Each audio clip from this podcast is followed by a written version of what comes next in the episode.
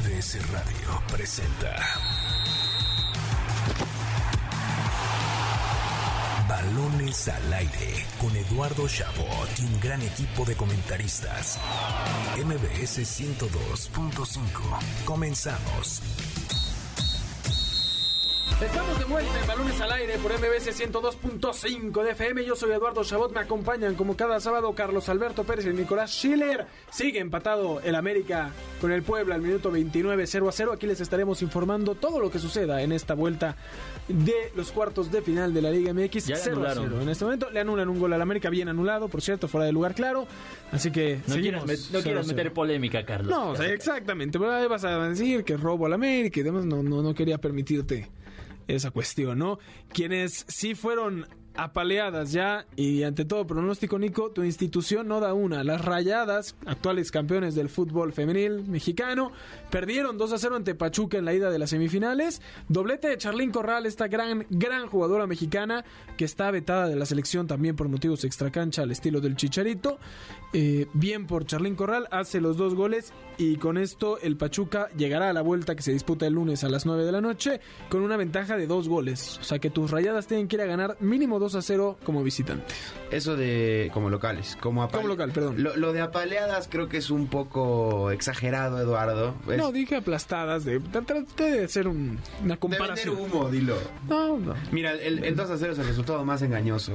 No, pero hab- hablando en serio, eh, Pachuca impuso condiciones. Es un equipo que, digo, a lo largo de, de la historia del torneo de femenil en México, pues siempre ha sido de los que levanta la mano, o por lo menos de los que eh, muestra un lado más competitivo que quizás eh, una gran mayoría de los equipos.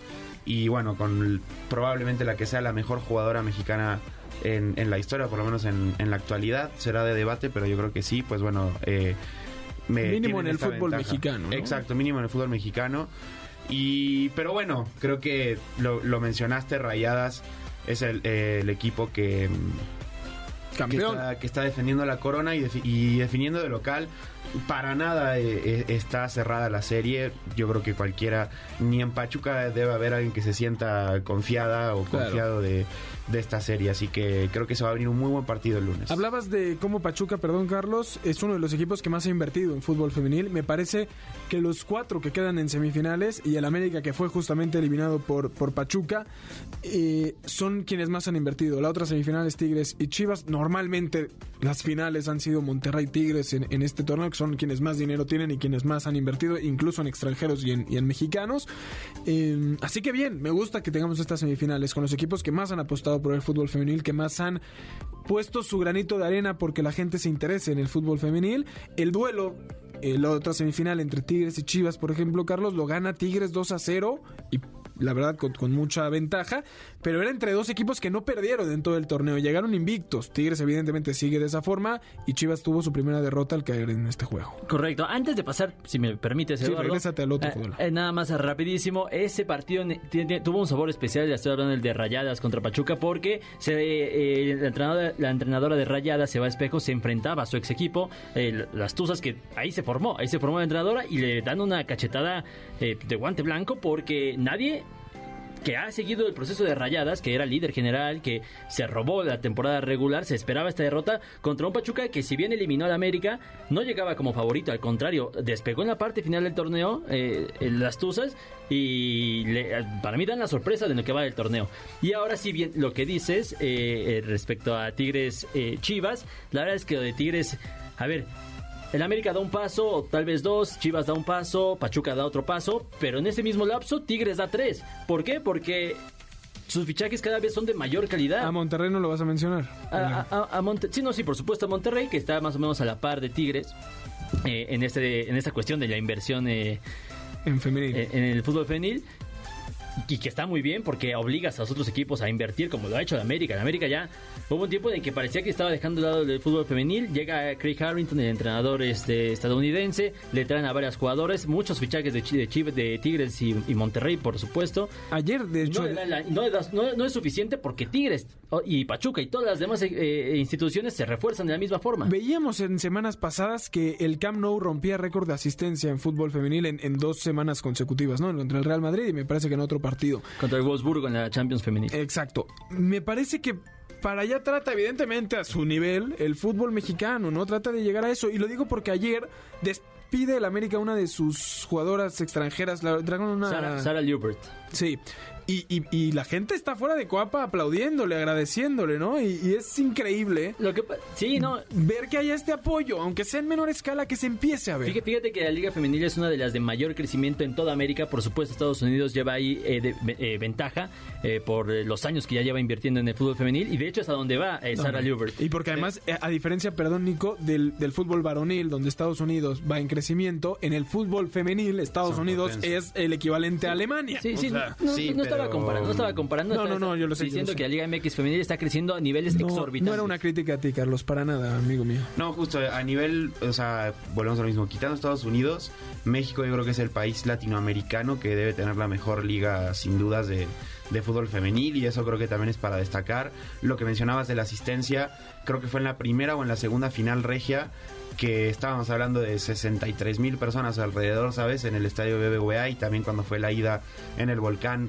lleno, o sea, Claro. la redundancia total. Sí. Eh, entonces, pues sí, eh, creo que eh, ayuda que esos equipos generalmente juegan en sus estadios, ¿no? O sea, hay otros equipos Sí, que, están en, en que la están en los centros de entrenamiento, exacto, y bueno, quizás eso pues puede quizás Alejar. alejar, a algunos, Totalmente. porque no sé, el caso creo que América lo ha hecho, Cruz Azul también, Monterrey también, de decir, bueno, eh, cómprate el boleto para el varonil y te damos descuento para el femenil o cosas por el estilo, pero es ahí en el mismo lugar, no tienes que ir a, o sea, quizás en el caso de Tigres, eh, donde ellos entrenan en Suaza es lejísimo, ¿sabes? Claro. Entonces quizás que jueguen ahí sería algo... Y que además es, es un... A ver, esto es un proyecto que lleva tiempo, ¿no? Y, y empiezas a ver rivalidades que van tomando forma. Ahorita ves a Chivas y piensas, uy, el primer campeón, ¿no? Esa final contra Pachuca que se podría repetir, ¿no? Tigres, Monterrey, ni hablar. Incluso ídolos, ¿no? Eh, Rebeca Bernal, ¿no? Capitana de, Sí. de Rayadas, ya es un, un- un emblema del fútbol femenil que además llegó a selección. Lo que se ha visto también en nivel de selección femenil a raíz de la llegada de la liga es mucho mejor. Me parece que es un proceso el que hay que darle tiempo, pero que mínimo este tipo de semifinales, donde hay equipos muy buenos que se han armado muy bien, ayudan a, digamos, eh, acelerar este proceso. Claro, y a mí en ese sentido me parece ex- extraordinario que Pachuca haya ganado a Rayadas, porque sinceramente empieza a ser aburrido que otra vez la final va a ser Rayadas contra, Claro. contra Tigres, y más allá de lo aburrido para fans externos, incluso los mismos fanáticos entre Claro. Tigres y Rayadas le pierde cierta emoción, porque al principio todos dijimos, ay, tocó luego luego, o en Después, el de la segundo cla- torneo". después del... En, sí. en el segundo torneo, luego luego tocó una final regia. Entonces, eso levantó mucha expectativa. Lo mencionaba Nico, 64 mil aficionados. Si, si sigue repitiendo esta final, va a ser como un partido ya de cada seis meses. Y por eso es muy bueno que el Pachuca haya respondido de esta forma y haya metido eh, esos dos goles a, a rayadas. Que si bien en ese partido pudieron, pudieron empatar. O sea, la verdad Claro. es que eh, Eva Espejo lo dice, la entrenadora de rayadas lo dice al final. Tuvimos eh, la, la oportunidad para pues por lo menos llevarnos un gol, nos faltó contundencia y pueden remontar, que eso es lo que a mí me preocupa en este tratando de defender mi punto, yo quiero que pase que pase Pachuca para ver otro tipo de final en la final regia contra lo que probablemente serán las las, las Tigres. Sí, sí, sí, me parece que es esa parte donde la poca inversión de otros clubes te, te pone nervioso de que esto pueda empezar a perder interés de la gente porque siempre sean los mismos. La primera final regia femenil se da además, si no me equivoco, seis meses después de la varonil. Que la varonil pasaron años de fútbol mexicano para que estas dos instituciones pudieran jugarla. Y entonces cobró relevancia. Y evidentemente ahí sí, digamos, el fútbol varonil ayudó al femenil en, en decir... Oye, perdimos, Ra- Rayados decía, perdimos la de hombres, esta es la nuestra, ¿no? Y pierden y Tigres llega y dice, "Ah, ahora nosotros también te dominamos en la femenil. Y empieza a ver este interés que por supuesto es bueno para, para todos, porque económicamente para empresas que invierten en el fútbol mexicano también es mucho mejor. Eh, con esto los clubes tienen mayor capital para invertir. Digamos, es todo un círculo que poco a poco el fútbol mexicano femenil y en general puede ir creciendo gracias a esto. Totalmente, lo que mencionaba Carlos es, es algo que, que yo aún así como aficionado de rayados y casi que por, eh, sabes, eh, como que va de la mano pues de rayadas, eh, pues siento lo mismo, ya de los ocho torneos, cinco han sido finales regias, sabes, solo tres han sido distintas, una fue Tigres América, luego eh, creo que fue Pachuca Chivas y, y se me está olvidando la otra, pero sí, llega un punto en el que por más que que tu equipo gane o pierda, pues sabes que es muy probable que al siguiente torneo vuelvas a tener como esa final. Entonces, para el externo sí le puede quitar eh, un poco de ese atractivo cuando pues es una liga que creo que valdría la pena darle más apoyo. Veamos. Sí, nada más para terminar, va a estar muy buena las, semifinales de vuelta. Y la final, a mí me emociona muchísimo ver una final con Charlín Corral, que exige su llamado de nueva cuenta a la selección mexicana femenil. Y que lo merece. El golazo que se mete. los dos son golazos y además 16 goles en toda la temporada. Muy bien lo de Charlín. Lunes a las 7 y a las 9 de la noche, las semifinales de vuelta para que no se la pierdan. América y Puebla en la varonil. Al minuto 40 casi del primer tiempo siguen empatados 0 a 0. Con esto avanza el cuadro de Coapa. Puebla tiene que ganar. Le quedan cinco minutos del primer tiempo y por supuesto la segunda mitad que aquí les estaremos informando qué es lo que sucede. Vámonos rápidamente un último corte. Antes les recordamos escucharnos todos los sábados de 6 a 7 de la tarde aquí en Balones al Aire por MBC 102.5 de FM, mbcnoticias.com y la app de MBC Noticias. También estamos desde el TikTok Live de MBC 102.5. Ahí los esperamos. Llámenos al teléfono en cabina 55 51 66 1025 y compártanos qué opinan de la Liga Femenil MX si les ha llamado la atención en estos años y compártanos su opinión. Vámonos a un último corte y regresamos con lo mejor de la NBA. Rodando por el viejo continente. El balón sigue rodando por el viejo continente en un fin de semana lleno de emociones. Y cómo no comenzar con el partido más importante de este fin de semana al disputarse hoy por la mañana la final de la FA Cup entre el Chelsea y el Liverpool en un encuentro que pese a que terminó sin goles emocionó a propios y extraños, especialmente en la conclusión por penales donde finalmente los Reds obtuvieron la victoria 6 a 5 para alzar su primera FA Cup desde 2006, octava en su historia, pero lamentablemente Lamentablemente, la mala noticia es que su estrella, Mohamed Salah, salió lesionado y se desconoce si estará listo para disputar la final de la Champions League frente al Real Madrid en dos semanas. Mientras tanto, en Italia, la emoción sigue a tope, pues mientras la Lazio y la Roma buscan asegurar su boleto a la Europa League, el Milan sigue dos puntos por encima del Inter de Milán en la cima con seis puntos por disputarse. Mañana a las 11 a.m., el cuadro rosorino recibirá al Atalanta, mientras que el Inter a las 2 de la tarde visitará al Cagliari que marcha en las últimas posiciones, por lo que aún nada está definido. Otros partidos destacados para el día de mañana son el duelo entre el Atlético de Madrid y el Sevilla a las 12.30, donde los andaluces necesitan ganar para asegurar así su lugar en la próxima Champions League, y a la misma hora se medirá el Villarreal ante la Real Sociedad en un duelo directo por definir quién acudirá a la siguiente edición de la Europa League. Finalmente a las 8 de la mañana, el Manchester City visitará al West Ham donde de conseguir la victoria estaría prácticamente asegurando un título más de Premier League, pues sería muy complicado que Liverpool los alcance en las últimas fechas. Así, una semana más donde el balón sigue rodando por el viejo continente. Estás escuchando Balones al aire. En un momento regresamos, MBS 102.5.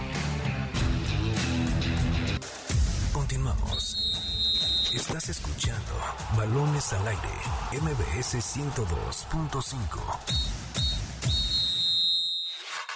Lo mejor del deporte con Jimmy Gómez Torres.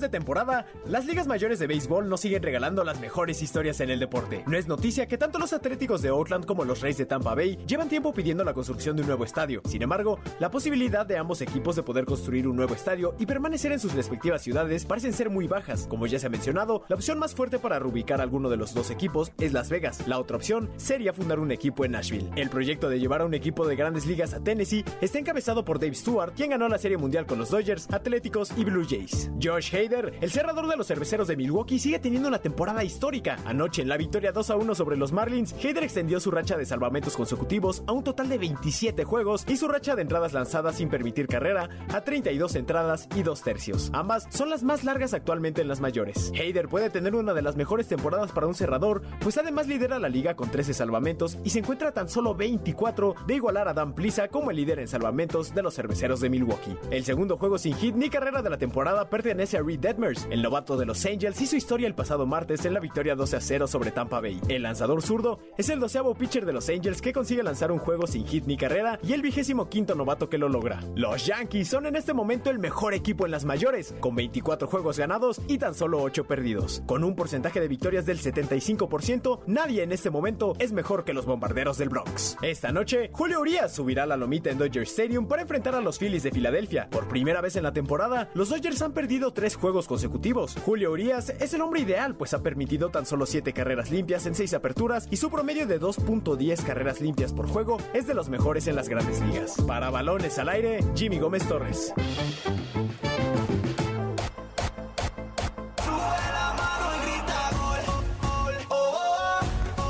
Estamos de vuelta en Balones al Aire y regresamos con esta canción de Sube la mano y grita gol porque entre el corte y el regreso, América hizo un gol, iba ganando 1 a 0 y el Puebla lo empató con una chilena espectacular al minuto 47. Así que digas- una chilena Espectacular, Carlos. espectacular con la que el Arcamión Como diría nuestro Sigue buen vivo. Martinoli, cucarachesca, ¿eh? La, Sigue vivo el. Puebla 1 a 1. Termina la primera mitad. América se lleva al frente. Parecía sentenciado. El Puebla revivió y con una chilena empata las cosas. Se van 1 a. 1 al medio tiempo. El segundo tiempo va a estar que arde el Puebla en busca de un gol. Un solo gol. Mucha gente en el Azteca del Puebla, ¿eh? Mucho, mucha afición camotera que llenó el Estadio Cuauhtémoc entre semana. Que pues, es cierto, parece, parece broma, ¿no? Pero ustedes sabían que el Estadio Cuauhtémoc es el cuarto más grande de México. Ah, tiempo de datos Ah. culturales. No nos cambies el tema. El Puebla va a sacarle hoy al América el, el No, a ver, dijiste, dijiste al Puebla le hace falta un gol, al América también. I- incluso así está pasando el América. Por eso, al América no le hace falta nada. Puebla es el que necesita ir a hacer otro el segundo tiempo. Va a estar buena la segunda mitad para que no se la pierdan. Escuchábamos también. Henry Martin metió el gol, perdón. Henry Martin hizo el gol de, Por fin, de, de su la segundo América, gol ¿no? en liguilla. Bien, ya Estaba era hora empatado de... con Moisés Muñoz como máximos anotadores en liguilla para el América. Bien ahí. También bien eh, por Israel Reyes que hace el gol para el Puebla al 47, la chilena 1 a 1. A ver qué sucede en la segunda mitad. Escuchábamos lo mejor del deporte con lo mejor de las grandes ligas de Jimmy Gómez Torres y por supuesto la NBA Nicolás Schiller. Bueno, Carlos, mejor dale entrada a los Celtics de este muchacho que se volvió loco con la victoria en el juego 6. Es que para, para nuestro queridísimo auditorio, si alguien aquí está obsesionado con un equipo, ese es Nicolás Schiller y el equipo son los Celtics. No, son los Rayados de Monterrey, pero como ya no dan una, ya se Ya- pasó ya se los pasó. Celtics. Son mis dos amores. Nicolás Schiller, Jason Tatum. Maravilla de personaje el día de ayer. Te hizo la noche. Y terminado el partido, Marcus Smart dice que para eso le pagan mucho dinero. ¿Eso es correcto? Es correcto porque, bueno, Jason Tatum, una de las eh, jóvenes figuras que, de, que tienen los Celtics, pero aparte la NBA en general como liga, eh, digamos que está teniendo pues realmente su primer eh, participación en playoffs como de superestrella, o sea, de decir, bueno, yo me tengo que echar el equipo al hombro, este es mi equipo, somos los Celtics y yo soy Jason Tatum. Y a ver, 46 puntos creo que fueron, si no, sí, son 46 puntos los que hizo eh, en el juego 6 contra Milwaukee de visita. Eh, Celtics tenía que ganar para forzar justamente el juego 7 en un juego donde también Giannis Antetokounmpo hace 43 puntos, o sea, una locura. Entonces, Chris Middleton, hay que y sin Chris ¿eh? Middleton. Que digo, Celtics tampoco tenía a Robert Williams, pero Sí, ahora, eh, me parece sensacional la serie. Para mí, lo que han hecho Celtics y Bucks ha sido la mejor serie de semifinales de conferencia que hemos tenido esta temporada. Por el lado del este, Miami vence a Filadelfia, que se van además con un tema ahí personal entre Harden y Embiid. No sé qué vaya a pasar con los Sixers, pero Miami ya está en la final. Sin embargo, y a pesar de que son el número uno, para mí el ganador de la serie entre Celtics y Bucks es el favorito a llegar a la final, porque están dando un espectáculo, están llevando al máximo su nivel. Lo que hacen los Celtics en el juego 6 es, es espectacular por lo que pasó en el 5, el golpe anímico de haber perdido Claro. el juego 5 en casa, después de tener ventaja de 20 puntos, de 6 puntos con 2 minutos por jugar, es sensacional. Así que el partido de mañana a las 2 y media de la tarde, juego 7, al fin un juego que no va a quedar a deber y para disfrutarlo entre dos equipos que además, junto a los Warriors que ya avanzaron en el oeste, son equipos armados de draft, básicamente, ¿no? Evidentemente uno que otro transferencia, pero son equipos que, a, a base suya, de cantera, digamos, Claro. si se podría decir en, en términos futbol- futbolísticos. Así que me parece que eso es sensacional, tanto en Warriors, a diferencia de equipos como, como son los Suns, que la verdad, aunque sí tienen eh, eh, drafteados, está armado de diferentes Exacto. componentes, al igual que Dallas puede ser que también lo meta ahí, pero difícilmente creo que llegue lejos, aunque me han callado la boca, ¿no? Los Warriors vencen a Memphis, que hizo una serie sensacional, que sin Jamorant hicieron mucho, pero bueno, los Warriors son los Warriors, con Stephen Curry, con Clay Thompson, con por supuesto con Draymond Green, con eh, Jordan Poole, sensacional, difícil esa serie. Enfrentarán a quien gane mañana a las 7 de la noche, juego 7 entre Suns y Mavericks donde Carlos Dallas de la mano de Doncic está callando bocas porque era una serie que pintaba para irse 4-0 y está en Game 7. Exactamente, es, lo que, es que justo lo que iba a decir. Empezaron a, eh, perdiendo la serie 2-0 y nosotros aquí en Balones al Aire, yo sí los ponía eh, sobre la mesa de que hacía falta un... un eh, una postemporada así para Luka Doncic y me parece que lo está haciendo, pues, no sé si de sobra, pero sí está guiando, sí es la, la, la, la Claro. cabeza de, de- de- De los eh, Mavericks. de los Maps, perdón. Entonces, a ver, a mí me parece que es un espectáculo para mí ver este, este partido. Yo no sé ustedes, pero para mí con la serie empatada por el momento que tienen los Maps pueden partir como favoritos. Pues es, es, es complicado, hay que ver si se mantiene la tendencia, porque en esa serie Todos los locales. eh, ha- han ganado siempre el local. O sea, digo, cuando Phoenix le tocó jugar de local, ganó Phoenix, Dallas en, en- en ese mismo caso. a diferencia del Celtics Box donde fue Sí, un ahí relajo de fue uno por localías, otro ¿eh? y así. Y bueno, y el juego 7 es en Phoenix, entonces pues va a estar complicado. Coincido que la- el, el envión anímico lo tienen eh, los Maps, pero pues creo que, que, que, vamos, que no, no está nada dicho ahí. diferentes realidades o, o- mínimo sentimientos que han de tener Warriors y, y Heat, los dos equipos que ya avanzaron a la siguiente ronda, porque Miami pasó de uno, ellos saben que reciben. O sea, Miami ya es uno y tendrá la ventaja de la localía, se enfrente a Boston o se enfrente a Milwaukee, a pesar de que yo creo que es el equipo débil de las finales, a pesar de ser el primero, porque Celtics y Bucks están en un momento sensacional. Los Warriors son terceros y la serie entre Suns y, Mavericks es el 1 contra el 4. Si va, avanza Dallas, Warriors va a tener la ventaja de la localía. Si avanza Phoenix,